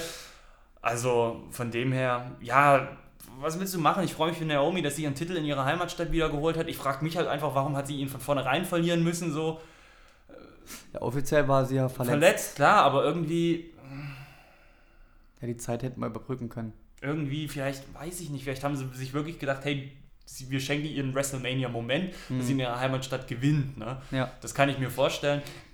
Das sind aber dann auch nur Vermutungen. Ne? Jetzt bei SmackDown hat sie ihren Titel ja nochmal verteidigt gegen Alexa Bliss in einem One-on-One-Match und hat den da auch verteidigt. Was meinst du, wer der nächste Gegner wird? Ich bin mir relativ sicher, dass das Braun Strowman wird. Okay. Für den packt sie locker. Ja, das schafft sie. Ja, Da mache ich mir keine Sorgen. okay. Wird ein Überbrückungsgegner bis zur nächsten großen Fehde Ja. dann. ja, ist schwierig, gell? Ich habe auch keine Ahnung, wer da jetzt in Frage kommt. Ich Mhm. könnte mir Mickey James vorstellen. Carmella hoffentlich nicht. Nee. Natalia brauche ich auch nicht. Becky Lynch wäre eine. Ja, ein bisschen unspannend ist die Division gerade schon. Schade. Ja. Dann kommen wir schon zum großen Main Event. Jetzt hast du dich ja ein bisschen, bisschen aufgeregt über den Ausgang. Ja, das kann sein. Ich hatte da zu dem Zeitpunkt aber schon eine halbe Flasche Whisky im, Ich auch. im Blut. Was habe ich denn gesagt? Was hat mich denn so Du aufgeregt? hast gesagt, es ist scheiße, dass der Undertaker verloren hat. Und Ja, weil natürlich. es war vollkommen richtig. Alles andere wäre sentimentales Gewäsch gewesen. Ja, ja, aber ihn fünf Minuten am Ende den Ring verlassen äh, zu lassen, seine Klamotten ausziehen, auf dem Boden liegen, das war wohl nicht sentimental. Nee, das war der Abschluss. Das war der Abschluss, aber nicht der Abschluss. Nein, das war der Abschluss. So ein Quatsch. Nee, Also, ich fand es perfekt so, wie das, wie das gelaufen ist. okay. Ich weiß es nicht. Das fühlte sich so unwirklich an. Das fühlte sich nicht wie ein richtiger Abschluss von so einer Karriere an. Ja gut, ich habe ja auch gesagt, vielleicht kommen die Druiden, holen den ab. Aber so war es doch auch vollkommen in Ordnung. Ja, gut. Ich habe es für zu wenig empfunden. Und ich, das fühlt sich für mich jetzt auch nicht an, als ob wir den Undertaker nie wiedersehen. Den werden wir wiedersehen, auch im Ring. Nein, glaube ich nicht. Na, können wir gespannt Und ich, sein. ich fand es auch richtig, dass er verloren hat. Ja, gut, Roman Reigns ist natürlich jetzt voll das Badass. Aber richtig, da wurde ja auch mega ausgebuht bei Raw. Das war so geil. Kommt zum Ring, fünf Minuten lang wird er ausgebucht und dann sagt er nur, das ist my yard now und geht wieder. Das ist perfekt gewesen. Das war Ja. die beste Promo, die er je hatte. Und das meine ich jetzt nicht als Witz, das ist wirklich so. Es war genial. Ja. Ja, Jim, Jim Ross durfte extra zum Ring kommen für dieses Match und kommentieren. Hat ja jetzt einen Zwei-Jahres-Vertrag unterschrieben, wieder mit der WWE, freut mich. Ja, Guter Mann. ja. Ja, denke ich, der wird dann jetzt auch viel für irgendwelche Shows im WWE-Network gen- genutzt, die er da mit kommentiert. Ich glaube gar nicht, dass der so richtig ins Kommentatorenteam zurückkehrt. Mhm. Ja, was glaubst du? Nächstes Jahr Hall of Fame für den Undertaker? Oder zu früh? Könnte ich mir gut vorstellen, ja. Also ich glaube, wenn er in die Hall of Fame kommt, dann ist es tatsächlich das Letzte. Aber naja, gut, man weiß es nicht. In der WWE weiß man ja nie, ne? Ich fand es ein würdiges letztes Match. Die Zukunft besiegt die Vergangenheit. Andersrum wäre es scheiße gewesen. Ja, es ist, aber ich glaube, ganz ehrlich, egal wie sie es gemacht hätten, irgendwas hätte einen immer gestört. Ja, das Perfekt kann man es fast nicht machen. Nein. Stimmt schon. Es ist, allein die Tatsache, dass er am Ende von WrestleMania 33 so eine lange On-Air-Zeit noch hatte, um den Ring zu verlassen, das ist ja schon mal eigentlich eine schöne Sache Mhm. von dem her. Das Ma- Match ging auch ewig irgendwie. Fast 23 Minuten. Mhm. Das ist krass. Das Match an sich fand ich auch top. Kann man nichts sagen. Ja, Roman Reigns musste alles zeigen. ja. Der Undertaker konnte auch viel zeigen. Slam, Last Ride, Tombstone, Hell's Gate. War alles drin. Gute Sache. Ja, das war WrestleMania 33, Kevin. Du bist sehr zufrieden. Ich bin ähm, so mehr als zufrieden. Das ist ja immer Geschmackssache, Hm. aber ich glaube, wir haben eine der besten WrestleManias aller Zeiten gesehen. Also ich war auch schon sehr unterhalten. Ich weiß halt nur nicht, ob das daran lag, dass wir eben so eine gute Zeit hatten hier zusammen. Oder ob das wirklich daran lag, dass WrestleMania 33 einfach eine Top-WrestleMania war. Also die Stimmen gehen ja auseinander von den Kritikern. Die einen sagen schon sehr, sehr gut, andere sagen, ah, eher so eine mittelmäßige. Ah, das ist immer so. Ja, klar, es ist immer so. Aber es gibt auch Veranstaltungen, wo alle sagen, nee, das war nichts. Oder alle sagen, hey, das war schon sehr gut. Aber da war es schon auch echt durchwachsen. Wie gesagt, ich fand sie wirklich ein bisschen zu lang. Also jetzt ist einfach ein Fakt. Das guckt sich halt einfach mit Pre-Show, schaut sich das halt ein- einfach keiner sieben Stunden lang an. So. Das ist einfach echt eine lange Zeit. Ich rede jetzt nicht von irgendwelchen Leuten, die sich einen Gag draus machen und eine gute Zeit haben wollen, sondern Leute, die wirklich sagen, hey, ich komme mir die Wrestling-Veranstaltung an. Das ist einfach zu lang.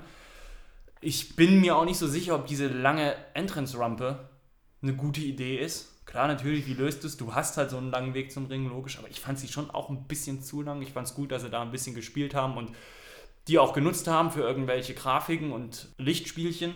Ich fand den Auftritt von Pitbull völlig neben der Spur. Also, das war nicht Pitbull, das war Chihuahua. Also wirklich, wirklich, wirklich keine gute Nummer. Völlig überflüssig. Und das Greenlight ging mir auch auf die Nerven. Das wurde ja wirklich gefühlt alle fünf Minuten eingespielt. Ich konnte es nicht mehr hören. Da muss man fair bleiben, das ist ja jedes Jahr so. Das Lied war halt einfach nur äh, Ja. nicht ganz so. Ja, Bringer. gut, aber bei, aber bei NXT Takeover lösen sie es, indem sie halt gleich drei Songs nehmen Ja, stimmt. und da immer mal wieder wechseln. Und da passt das. Also wirklich, ich meine das jetzt auch wirklich ernst. So. Ja, ja, klar. Ich kann, mir nicht, ich kann mir nicht am Abend 20 Mal das gleiche Lied anhören. Das, ist, das geht mir auf die Eier. Ich bin sehr froh, dass The Rock nicht mal erwähnt wurde. Ah, dieses The Rock-Ding so, ey, der nervt ja auch nur. Bei This Week in WWE, da erwähnen sie den auch jedes Mal. Der hat nichts zu tun mit dieser Woche in der WWE. Aber ja, er hat bei Instagram wieder das gepostet und oh ja und hier und äh, juckt doch nicht. Ja, und jetzt sind wir mal gespannt, was nächsten Montag passiert beim nächsten Draft. Wer wohin kommt. Und deswegen auch vorher deine Frage, wie es geht, wen wird wohl Naomi als nächsten Gegner haben. Das kann ja jeder sein. Das Mhm. kann ja auch plötzlich Nia Jax sein oder Charlotte oder irgendwie sowas. Das, Ja. das kann ja echt spannend werden. Ja, werden spannende Wochen jetzt. Tja, Kevin, wollen wir dann einfach mal Nordamerika verlassen und nach Deutschland kommen? Auf jeden Fall. Denn wir haben es ja schon im Intro gesagt, wir wollen noch über WXW 16 Karat Gold sprechen, das größte Wrestling-Turnier Europas. Fand ja schon am 10.3. bis zum 12.3.2017 in der Turbinenhalle in Oberhausen statt. Jeder Tag wurde von rund 800 bis 850 Zuschauern besucht. Also das Ding war richtig voll. Das da über 2000 Mal wurde für Wrestling dort bezahlt. Eigentlich ziemlich, ziemlich, ziemlich cool für den deutschen Wrestling-Sport. Ich will gar nicht zu viel erzählen, denn im Endeffekt habt ihr es eh alle schon gehört, wenn es euch interessiert. Teilnehmer am Turnier waren Cody Rhodes, The Mac, Marius Alani, JD Dunn, Timothy Thatcher, Kochi Kanemoto, Ilya Dragunov, Robert Dreisker, Matt Riddle, Donovan Dijak, John Klinger, Paul Longton, Mike Bailey, AZH, Walter und David Starr. Letztendlich gewonnen hat Ilya Dragunov, der sich nach 16 Minuten gegen Walter durchsetzen konnte und ist damit der Turnierchampion von 16 Karat Gold 2017. Guter Mann, Ilya Dragunov. Haben wir ja auch live noch nicht sehen dürfen. Doch, in ne? Karlsruhe. Ach, in Karlsruhe war er dabei. Mhm. Kann ich mich gar nicht mehr erinnern. Ja, siehst du mal. Cool, ja. Ja, guter Mann. Scheint ja eine riesen Zukunft jetzt zu haben, zumindest in der WXW. Gegen Leo Rush war das. Ah, stimmt. Echt? Ja. Gut, vielleicht sei noch am Rande erwähnt, es ging ja nicht nur um dieses Turnier, es fanden auch noch andere Matches statt. Die Titelmatches waren vielleicht ganz interessant. David Starr hat am zweiten Tag seinen Shotgun-Titel gegen Absolute Andy, AZH und Paul London verteidigt. Am dritten Tag hat er ihn aber verloren in einem Match mit Cody Rhodes und Jörn Simmons an Emil Sitocci. Und Jörn Simmons besiegte Axel Dieter Jr. und ist somit neuer Unified World Champion geworden. A4 haben ihren Titel verteidigt, ihren World Tag Team Titel gegen eine Riesenmenge an Teams, nämlich äh, gegen Chris Colin und Francis Caspin, gegen The Mac und Paul London, gegen Julian Nero und The Avalanche, gegen Alex Dieter Jr. und Timothy Thatcher. Und dann noch das letzte Match, was mich ganz interessant war. Alpha Kevin hat die Fehde gegen Marius van Beethoven beendet, indem er ihn in einem No-Ropes-Match besiegt hat. Ich fand das ganze Event ziemlich cool aufgezogen, weil du auch für die zu Hause gebliebenen eine riesen Coverage hattest. Die haben einen Behind-the-Scenes-Livestream an den Tagen gehabt, äh, in dem Leute interviewt wurden, über das Geschehen diskutiert wurde. Eine richtig schöne Sache für eben die zu Hause gebliebenen, um da was von der Atmosphäre mitzunehmen. Wir bleiben in Deutschland. Es gab noch mehr deutsches Wrestling. Die NEW, New European Wrestling von Alex Wright kennen wir ja alle noch, hat jetzt einen Deal bei Rocket Beans TV abgestaubt und zeigt dort seine Shows. Das hat jetzt einen Anfang gemacht am Samstag, da haben sie nämlich Cold Open gezeigt. Das war eine Show von NEW, die am 27.01. und 28.01. in Hessdorf lief. Das Ganze wurde auf eine zweieinhalbstündige Zusammenfassung runtergedampft. Und ich muss dir sagen, ich habe dann den Stream geguckt, live abends auf Rocket Beans TV und ich fand zweieinhalb Stunden schon ziemlich lang für das, was es da war. Die Zahlen haben auch gezeigt, naja, es war jetzt nicht das stärkste Programm bei Rocket Beans TV. Im Durchschnitt haben 2500 Leute die Show geguckt und da gibt es ja auch so einen kleinen Chat, der nebenher läuft und äh, wo man sieht, wie, wie die Zuschauer das Programm finden und die haben das Ganze eher ein bisschen belächelt ich fand es in der Präsentation nicht so geil, muss ich sagen. Und ja, ich weiß, das ist nicht der WWE, man darf es nicht mit der WWE vergleichen, aber man könnte es ja vielleicht mit der WXW vergleichen. Und ich muss dir sagen, die WXW ist halt einfach meilenweit geiler in der Präsentation. So. Du hattest Andreas Wilsdorf und Cash Crash, die haben das kommentiert und hey, das war so mies ich weiß nicht, was, was los war. Dieser, dieser Cash Crash, der wirkte wie ein Besoffener. Der hat eine Scheiße rausgelabert.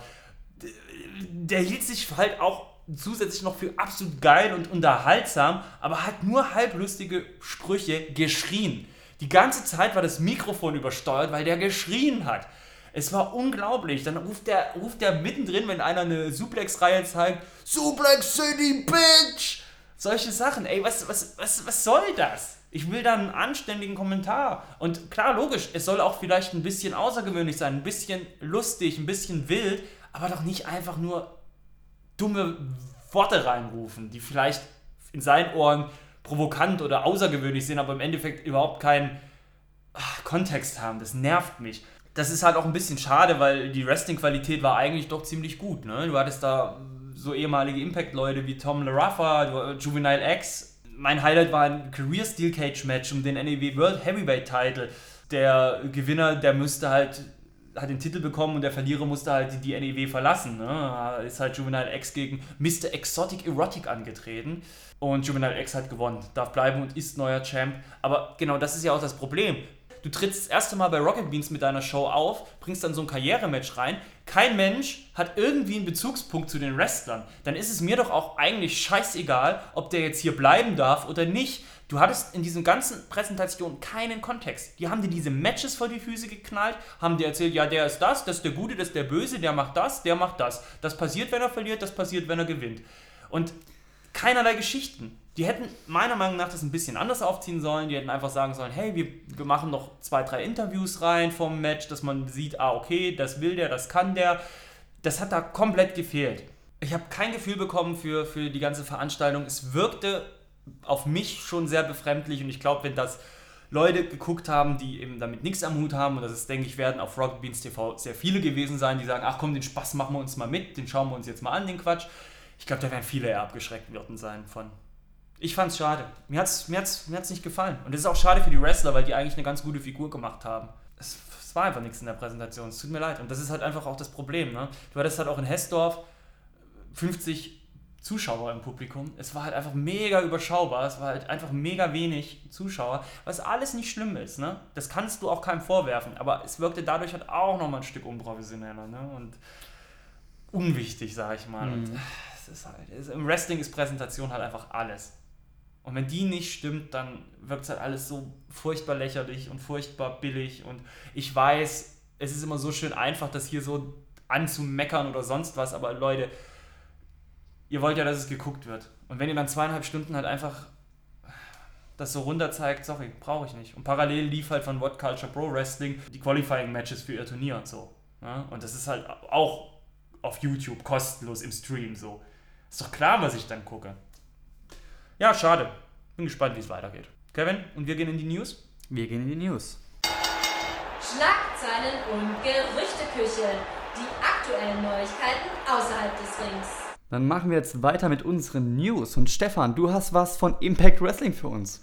Ich habe was von Impact Wrestling dabei. Machen wir wieder ein kleines Update, was da abgeht in der Company von Jeff Jarrett. Ja, wir haben es ja gesehen, bei WrestleMania haben die Hardys ihr großes Comeback gefeiert in der WWE. Davor waren sie bei Ring of Honor und davor waren sie natürlich bei Impact Wrestling unter Vertrag. Und Anthem Sports, die Inhaberfirma von Impact Wrestling, hat den Hardys am 10.03. eine Unterlassungsaufforderung zukommen lassen, dass die Hardys die Broken Gimmicks nicht verwenden dürfen.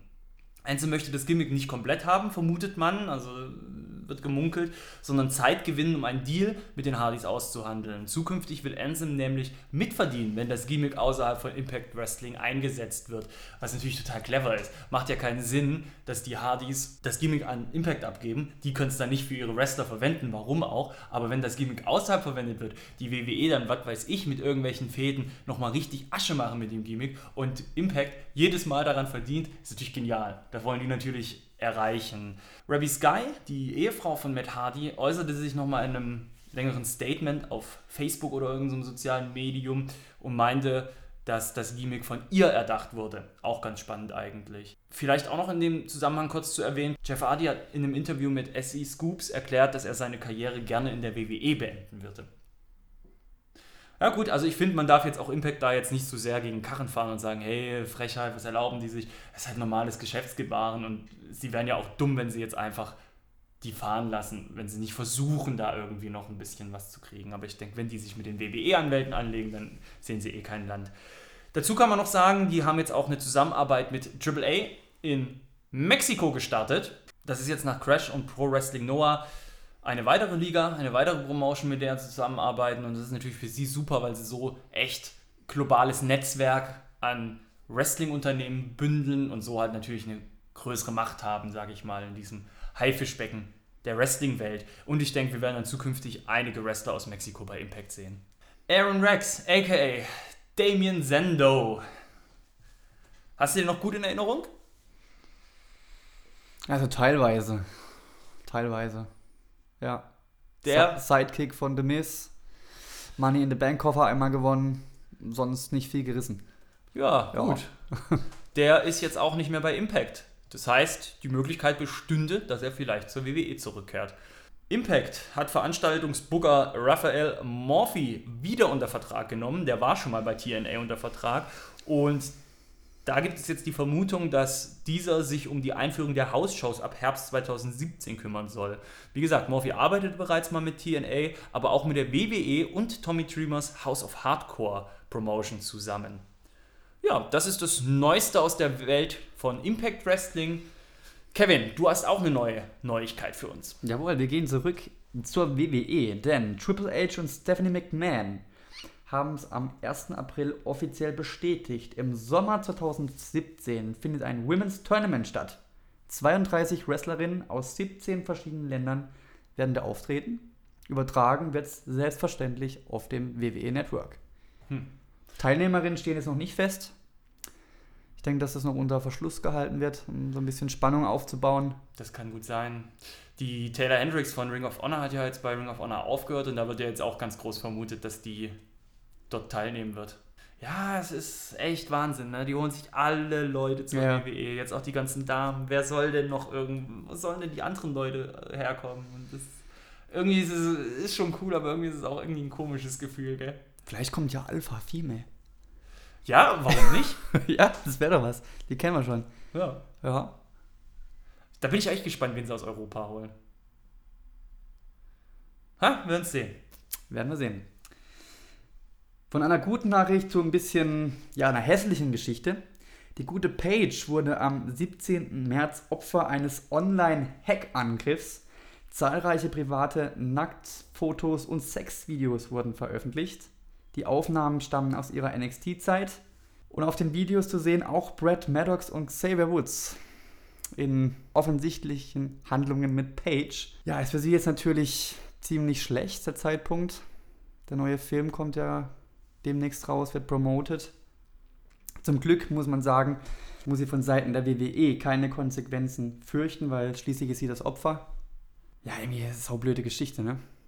Ja, es ist immer scheiße sowas. Also ich finde es auch ganz, ganz, ganz, ganz, ganz schlimm. Ich hoffe halt, dass man dann den, den Verbrecher, weil das ist, finde ich, eine ganz schlimme, äh, ganz schlimme kriminelle Tat, die da praktiziert wurde. Und das ist ganz wichtig, dass der Mann zur, oder die Frau zur Rechenschaft gezogen wird. Ich finde es ich ganz schlimm. Und ist ja die Frage, was, was zieht man daraus für Konsequenzen? Wir hatten das ja schon vor Jahren mal mit diesem The Fappening, wo sie von Jennifer Lawrence und Emma Watson und sonst was da die Nacktbilder aus der iCloud gezogen haben kannst du halt echt nur für dich selber so die, die Konsequenz draus ziehen, nehme ich als Beispiel, dass ich da aufpasse, was ich da eben im Internet für Sachen veröffentliche oder die wurden ja nicht veröffentlicht, aber die ich halt eben Diensten anvertraue, wo ich nicht den Einblick habe, wie sicher die sind. Aber es ist, fällt mir halt in so einem Moment dann auch extrem schwer, Page einen Vorwurf zu machen, weil ich finde es immer ganz schlimm, wenn du Opfer bist, dann dem Opfer auch noch eine Schuld zuzusprechen. Das, mhm. das kannst du halt auch nicht bringen und deswegen echt eine scheiß Situation.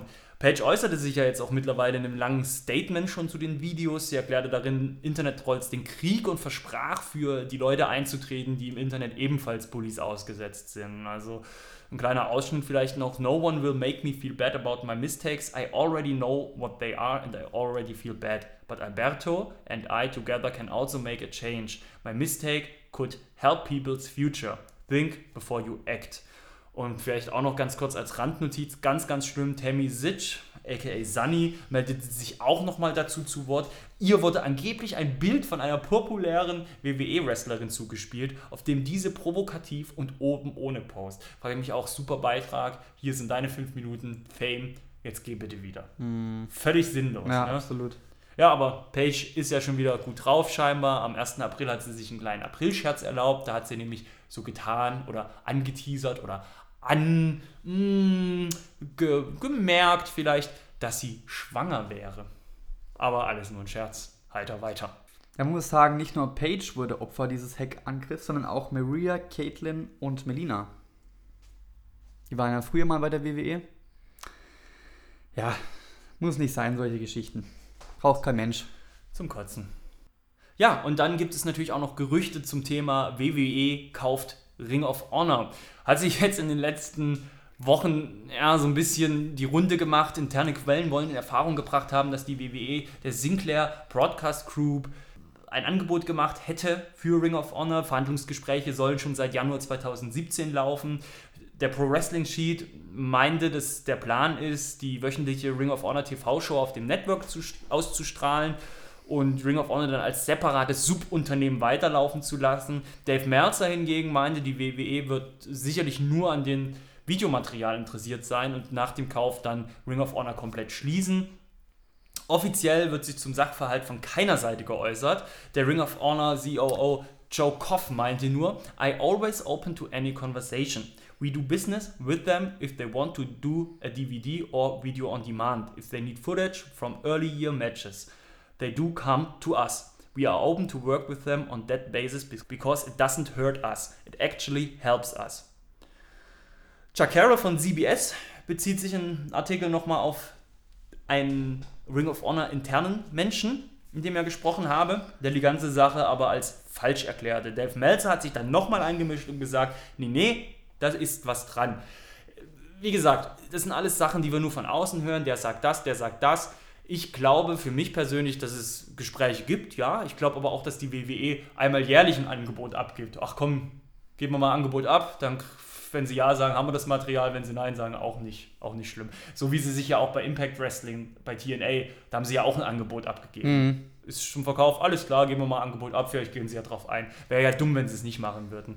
Aber, und das finde ich auch ganz interessant, Daniel Bryan hat in der letzten Talking Smack Folge vor WrestleMania Ring of Honor namentlich genannt. Was ungewöhnlich ist, weil das macht man ja in der WWE-Welt eher nicht, Promotions, die einem nicht gehören oder die nicht zu einem gehören, namentlich zu erwähnen. Es bleibt spannend und vielleicht irren wir uns alle und in einem halben Jahr haben wir plötzlich noch ein zusätzliches Ring of Honor Pay-Per-View auf dem WWE-Network. Das wäre doch was. Wäre wär doch cool. Ja. Wir bleiben beim lieben Geld. Denn das US-Wirtschaftsmagazin Forbes, das hat die Top 10 rausgebracht und zwar der 10 bestbezahlten WWE-Superstars des Jahres. Stefan, willkommen in der Quizrunde. Wer ist auf Platz 1? Nein. äh, du weißt aber mit Sicherheit schon, wer auf Platz 1 ist. Ja, man kann ja davon ausgehen, dass es Brock Lesnar oder John Cena ja, oder genau. so. Brock Lesnar ist auf Platz 1, der verdiente 5,5 Millionen bei der WWE und 6,5 Millionen bei der USC. Macht also zusammen 12 Millionen. Aber rein von WWE-Gehältern ist er dann nicht der Top-Verdiener? Nein. Okay. Das ist nämlich John Cena, der verdient tatsächlich 8 Millionen. Bei dem Haus, das er hat, äh, braucht er das Geld aber auch. Danach kommt Triple H mit 3,8 Millionen. Aber da ist jetzt das, da ist auch seine hinter den Kulissen Tätigkeit. Genau, drin. ja. Das ist nicht nur das Gehalt, das er als Wrestler verdient. Alles zusammengefasst, alles, okay. was er macht. Sicher. Sicher. Kriegt Gut. er 3,8 Millionen. Roman Reigns gleich dahinter mit 3,5 Millionen. Anschließend auf Platz 5 Dean Ambrose mit 2,7 Millionen. Dann kommt AJ Styles mit 2,4 Millionen. Shane McMahon 2,2 Millionen. Krass. Der Undertaker bekommt immerhin für ein WrestleMania-Match 2 Millionen genauso wie Seth Rollins und am, Ende der Top 10 Randy Orton mit 1,9 Millionen. Das mit Randy Orton hätte ich überrascht. Ein bisschen, ja. Ja, gut. Das kam mir ein bisschen wenig vor. Du weißt ja nicht, was sie da miteinander ausdealen. Ne? Ich meine, so ein Dean Ambrose hat ja dafür auch letztes Jahr die meisten Matches von allen in der WWE gekämpft. Ja, und ein Randy Orton hält sich da vielleicht eher ein bisschen zurück. Und dann ist es ja im Verhältnis immer noch recht viel Geld, was er verdient. Das stimmt, ja wenn man das mal auf so eine Rechnung pro Match runterrechnet, ist Dean Ambrose wahrscheinlich einer der nicht mehr bei den Top-Verdienern dabei. Das ist gut möglich. So, dann haben wir wie immer noch ein paar Kurznachrichten für euch. Ideo Itami hatte sich im Oktober 2016 nach einer missglückten Powerbomb verletzt. Allerdings feierte er am 11. März beim NXT Live Event in Orlando seine Rückkehr. Ist also wieder fit. Man darf gespannt sein, was mit dem guten Mann weiter passiert. Mauro Ranello findet ja zurzeit nicht in der WWE vor der Kamera statt, beziehungsweise hinter Mikrofon. Erst fehlte er in den Shows wegen eines angeblichen Schneesturms, aber anschließend wurde relativ schnell mitgeteilt, dass er krank wäre. Ne? Er leidet seit seiner Teenagerzeit an Depressionen und offenbar befindet er sich wieder in einer sehr schlechten Phase. Am 24.03. hat er getweetet, I'm deeply touched by your tweets of support. My doctor wants me to stay off social media for now, but I wanted to thank you. Hoffentlich geht es ihm bald wieder besser, weil ich finde ihn als Kommentator echt spitzenklasse. Absolut, ja. Ja. ja. Dem guten Jason Jordan geht es da ein bisschen besser. Der hat nämlich am 17. März seine Frau April Elizabeth geheiratet. Wir sagen herzlichen Glückwunsch. Du kennst die Frau nicht, vielleicht geht es ihm ja jetzt auch schlechter. Wir hoffen das Beste für ihn. Ja. Für Kane hoffen wir auch das Beste, der will nämlich Bürgermeister von Knox County in Tennessee werden. Die Wahl findet im Mai 2018 statt. Wir drücken die Daumen. Haben wir jetzt wieder eine schlechte Nachricht. Cedric Alexander hat sich kürzlich eine Verletzung am rechten Knie zugezogen und fällt drei bis fünf Monate aus. Rückkehr wird wahrscheinlich Sommer 2017. Rome Reigns verkauft nun offiziell mehr Merchandise als jeder andere Fulltimer in der WWE. Jetzt sagt ihr euch, hä? John Cena? Ja, John Cena verkauft immer noch am meisten Merchandise von allen WWE-Wrestlern, aber er gilt ja nur noch als Part-Timer. Wir waren ja bei Fastlane ein bisschen geschockt über den guten Rusev, weil der ziemlich abgefrühstückt wurde von Big Show. Haben wir uns gefragt, was ist da los, Dockhaus? Nein, der gute Mann ist verletzt, hat eine Schulterverletzung, braucht auch eine OP. Deswegen hat er auch WrestleMania verpasst. Wird wahrscheinlich zwei Monate ausfallen, danach ist er wieder am Start. Alicia Fox, Boyfriend Noam Dar, fällt aus. Hat sich bei Raw am 27. März in einem Match gegen Austin Aries verletzt. Weiß jetzt aber auch noch nicht, wie lange der jetzt weg ist. Der gute Shelton Benjamin ist auch wieder gesund. Er hatte ja eine Ruptur der Rotatorenmanschette, fiel sechs bis neun Monate aus und ist jetzt aber wieder fit und ist am Start. Kannst du das nochmal sagen, was er hatte? Eine Ruptur der Rotatorenmanschette. Guter Mann. Simon Gotch ist seit dem 5. April nicht mehr bei der WWE angestellt. Bleibt spannend zu sehen, was jetzt mit Aiden English passiert.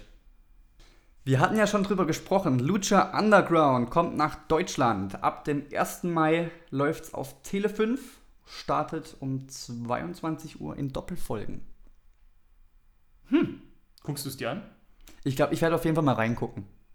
Ja. Kevin, puh, da haben wir jetzt ja die News nochmal runtergehetzt. Würde ich sagen, kommen wir jetzt in den entspannten Teil, wo es nicht mehr um die Fakten geht. Jetzt machen wir Spaß mit Quiz, Klassikern und Listen. Ob das so entspannt für dich ist, weiß ich nicht. du mal bist ja gucken. fällig heute. Ah, mal gucken. Rätselspaß mit Kevin und Stefan. Zeit für Rätselspaß, Stefan. Ob das so spaßig wird? Ja, für dich nicht. Ah, Ja. Ich muss sagen, es war WrestleMania. Das heißt, du bekommst auch WrestleMania-Antworten, worauf du mir eine Frage geben musst. Genau, wir spielen Wrestling Jeopardy. Das bedeutet, Kevin stellt mir eine Antwort und ich antworte in Form einer Frage. Kleines Beispiel.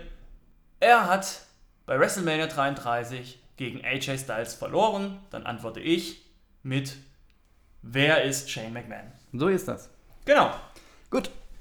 Bist du bereit für die erste Antwort? Nö, ich tue aber nur enorm cool, um mich vor einer möglichen Niederlage zu schützen. Hau raus. Was ist da denn los? So. Fokus. Er Was ist ein Magazin? Das ist richtig, das ist die. Sacke. Erste Antwort. Er gehört zu den größten Wrestlern aller Zeiten. Nur ihm gelang es bis jetzt in fünf WrestleManias in Folge im Main Event zu stehen. Wer ist es?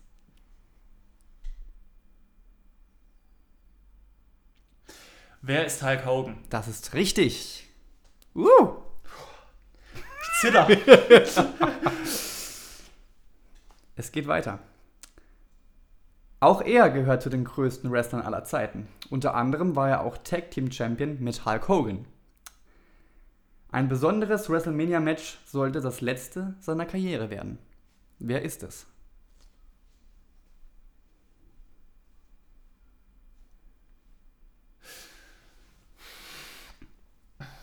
War Tag Team Champion mit ihm. Ja. Das letzte sein. Ich habe jetzt so Ideen. Lass uns teilhaben an deinen Ideen. Ja. Ne, Nicht so suffisant. Ich weiß, was du hier vorhast. Ne? Ich weiß genau, was du hier vorhast.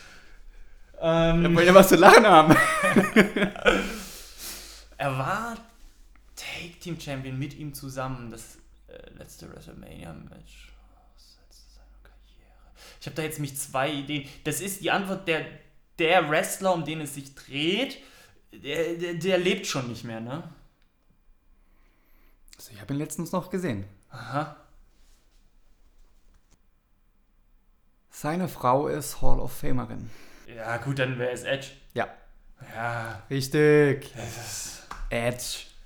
Das habe ich nicht im Kopf. Das ist so, das ist wirklich so diese Rated R Superstar-Zeit. Da fragst du mich ganz viel. Das war so deine Lieblingszeit, das merke ich schon. Aber das Edge ist, war. aber das ist nicht meine Zeit gewesen, beziehungsweise das war eine, eine Zeit, da habe ich mich eher für Mädchen interessiert. Und deswegen ist das ein bisschen schwierig. Ja, was du ein Scheiße. ja, aber kann sich erinnern ans, ans Match. Nee, Nee, ich habe es nicht im aber an Rücktritt. Ja, bei da kann Raw. ich mich erinnern, ja klar. Ja. Aber das Match habe ich, ich habe WrestleMania 27 damals auch nicht gesehen. Das war, also, das war, wie gesagt, das war die Zeit, wo ich halt Wrestling-Pause hatte. Okay. Kann man ja auch- 2007, 2008, ne? Ja gut, äh, WrestleMania 27 vor sechs Jahren, ja. Zwei- 2011, so. Naja, da kam ich wieder langsam zurück. Ich, ich hatte ja zwischen 2008 und 2011, 2012, in der Zeit hatte ich ja eher Pause mit dem Wrestling. Und dann bin ich ja 2012 wieder tatsächlich wegen Impact Wrestling, TNA, wieder zurückgekommen. Weil mir das Spaß gemacht hatte. Und habe dann da wieder angefangen. Wrestling-Pause, was ist denn das? Kenn ich nicht. Das, äh, da war ich kurz davor zu sagen, hey, nach WrestleMania, jetzt denke ich, ich brauche jetzt erstmal ein paar Tage Pause. ich habe den 205 Live angefangen zu gucken und ich habe dann echt, oh nee, ich habe dann abgebrochen und gesagt, ich habe keinen Bock auf Wrestling. Am Dienstag. Ich dachte, nee. Nee, ich brauche erstmal Pause. Heute keinen Bock auf Wrestling. Ist echt so. Das kenne ich nicht. Ja. Bist du bereit für die dritte und letzte Antwort? ja, Sonst musst du hier äh, Thunder in Paradise äh, eine Folge. Was haben wir da abgemacht? ach, da haben wir nichts abgemacht. Doch! Mach du mal weiter hier. Also gut. Er feierte zahlreiche Erfolge bei WrestleMania, doch für einen ganz bestimmten Sieg entschuldigte er sich.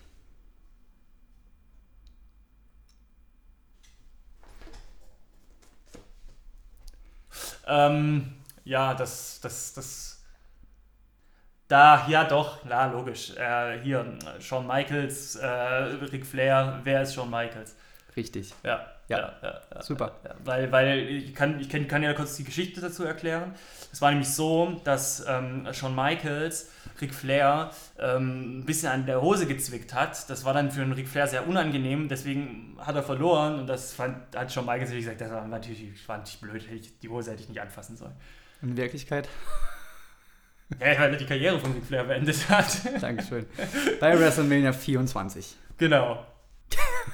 Ja, ist doch okay. Ist doch okay. War doch, Ja. äh, war doch, war doch zwei klar richtige Antworten bzw. Fragen, eine gestammelte richtige Frage. haben, wir doch, haben wir doch alles richtig gemacht. Gute Wunderbar. Fragen, Kevin. Schön. Nächstes Dankeschön. Mal bist Antworten. du aber sowas von richtig hart dran. Ja. Da wird wieder mal geballtes WCW-Wissen abgefragt. Scheiße. Wollen wir in den Klassiker gehen? Wir gehen in den. Klassiker noch einmal geschaut. Tja, am 2. April war WrestleMania 33. Wir reisen jetzt 30 Jahre zurück zu WrestleMania 3. 29. März 1987. Pontiac Silverdome in Michigan. 93.000 Zuschauer waren da. Hütte war voll. Volles Haus. Volles Haus. Randy Savage zusammen mit Miss Elizabeth gegen Ricky Steamboat und George Steele. Genau, das ist ja ein wirklicher Klassiker. Einer der größten Klassiker, den wir eigentlich besprochen haben bisher, muss man sagen. Der gilt ja in dem Buch, was letztes Jahr rauskam, was wir ja auch schon in dem Podcast in der Folge besprochen haben, dem 100 Greatest Matches, ist das ja der Number One Pick. Das ist ja das Match schlechthin. Kevin ist nicht so begeistert vom Match. Nee.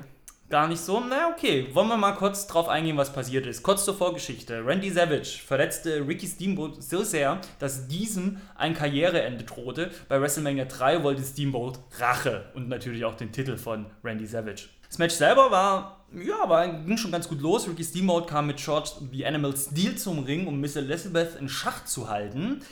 Das mm, Match hatte viele, viele High-Flying-Moves, aber auch viel Mattenwrestling, sehr viele Pin-Versuche. Deswegen, es war eine riesen Dynamik in dem Match drin. Du hattest das, wie gesagt, alles. Und ich glaube, das ist auch eins der Matches mit den meisten Pin-Versuchen in der WWE-Geschichte. Es hat halt einfach alles. Ne? Und die zwei harmonieren dermaßen gut im Ring. dass du auch die ganze Zeit so ein Hin und Her hattest, dir nie sicher warst, wer wird das Ding jetzt nach Hause holen. Ich fand, das war ein richtiger Krimi. Finish war dann ja auch so eine, so eine coole Sache, ne? dass dann Savage versucht, Steamboat zu Body Slam, dieser kommt da aber raus und verpackt ihn in ein Small Package und holt sich so den Sieg. Neuer Intercontinental Champion Ricky Steamboat. Was hat dich an dem Match gestört? Das hat mich nicht gepackt. Warum? Überhaupt, weiß ich nicht. Das hat mich nicht getoucht. War es dir zu langsam? War es dir war- ich- zu nee. unspektakulär? Weil das stimmt ja alles nicht. Es war spektakulär, es war da, schnell. Ich, ich, ja, ich weiß, ich bin da überhaupt nicht reingekommen in das Match irgendwie. Es war mir. Hm. Ich weiß es nicht. Ich kann es dir nicht mal sagen. das ist schade. Ja, es ist, also irgendwie. es ist halt echt gutes Wrestling so. Ja. Und ich finde auch aus heutiger Sicht, das ist ja oft so, wenn du dir Matches von früher anguckst, dass es dann halt vom, von der Geschwindigkeit her oder auch vom Ton an sich, wie das ganze Match wirkt, oft ja heute fast gar nicht mehr konsumierbar ist, weil es halt doch eher ja, langsam erzählt Ja. wird und, und, und um, um einzelne Aktionen wird halt sehr viel Brimborium gemacht. Aber ich fand, das Match hatte halt einfach extrem viel. Gerade eben, weil du diese Mischung aus High-Flying-Aktionen hast, weil du eben die Mischung aus Matten-Wrestling hast.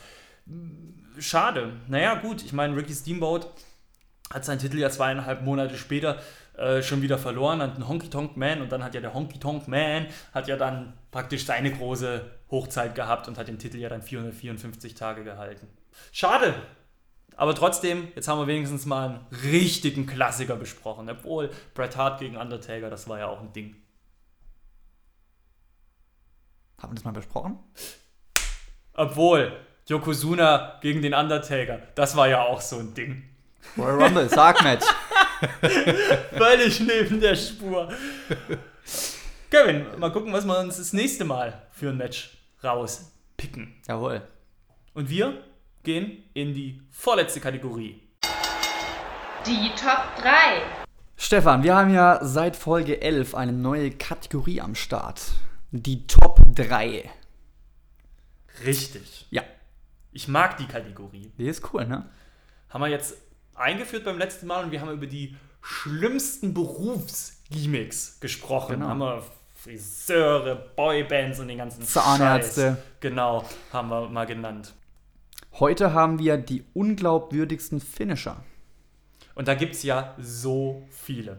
Kevin, das ist äh, geil. Jetzt machen wir hier die unglaubwürdigsten Finisher und ich würde sagen, wir machen das im Wechsel. Du fängst an mit der ersten drei, ich fange dann an mit der drei und dann machen wir weiter. Du zwei, ich zwei, du eins, ich eins und dann gucken wir mal, ob wir vielleicht auch Doppelungen haben. Hast du toll erklärt. Mein Platz Nummer 3. Der Clothesline. From Hell, Bradshaw oder wie? Total billig. Sieht man irgendwie in jedem Match. Aber bei Bradshaw ist es was Besonderes. Der fegt dich weg. Sehr gut. Hatte ich auch, übrigens auch in der Überlegung. Ja? drin. Ja, ja. Ich hab, deswegen habe ich gesagt, ich habe mir auch noch ein paar andere aufgeschrieben, die ich dämlich finde. Bei mir auf der 3 ist die Mandible Claw von Mankind. Ja, tatsächlich. Da greift er mit seinem Socken in den Mund, berührt er irgendwelche Nervenenden im Gaumen oder wo und dann werden die Leute bewusstlos. Lächerlich. Ja. Aber wenigstens ist Mankind ein Charakter, wo es passt. Das stimmt. Das ist das einzige Positive. Mein Platz Nummer 2 würde ich vielleicht ein bisschen überraschen. Der STF von John Cena. Ich finde, es sieht eher so ein bisschen kuschelig aus immer bei ihm. Ich weiß es nicht. Ich glaube, das ist eher das Gewicht, dieser dicke, muskulöse Mann, der auf dir drauf liegt. Das, der, die Leute äh, tappen nicht, weil sie eben irgendwie in einem schlechten Griff sind, sondern weil sie das Gewicht nicht mehr aushalten. Wahrscheinlich. Bei mir auf der 2 Hulk Hogan's Leg Drop. Der Move ist so ja schon lahm, ein Leg Drop. Aber wenn dieser Rentner mit seiner komischen Hüfte das opermäßig ausführt, lächerlich. Und jetzt bin ich gespannt, was bei dir auf der 1 ist. Platz Nummer 1. Die Cobra. Ah, die hatte ich auch in der Liste. Santino Marella. Das stimmt, auch eine sehr lächerliche Sache. Absolut. Aber das Schöne bei dem Move ist ja, das ist dann ähnlich wie bei der Mandible Claw, es sind wenigstens Moves, die zu der Figur passen noch. Also es sind nicht einfach so wie der Clothesline from Hell oder der Leg Drop, die lächerlich sind, aber ernst gemeint sind, sondern das sind Ja. ja wirklich wenigstens noch Moves, wo du weißt, ah, okay.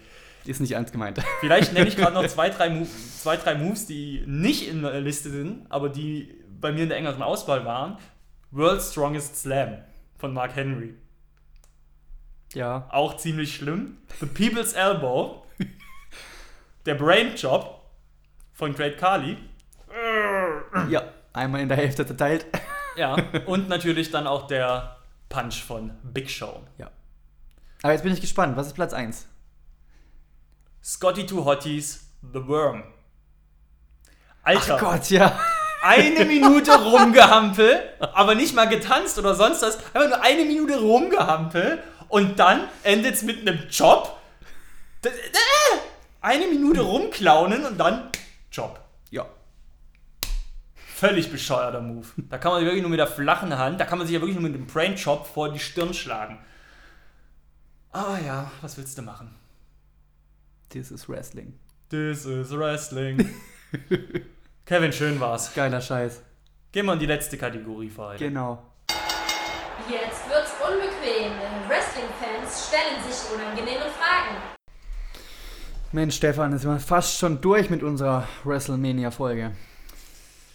Oh, ich bin aber auch durch. Geht's dir heute auch wieder so ein bisschen downig? Ah, Ich fühle mich wie.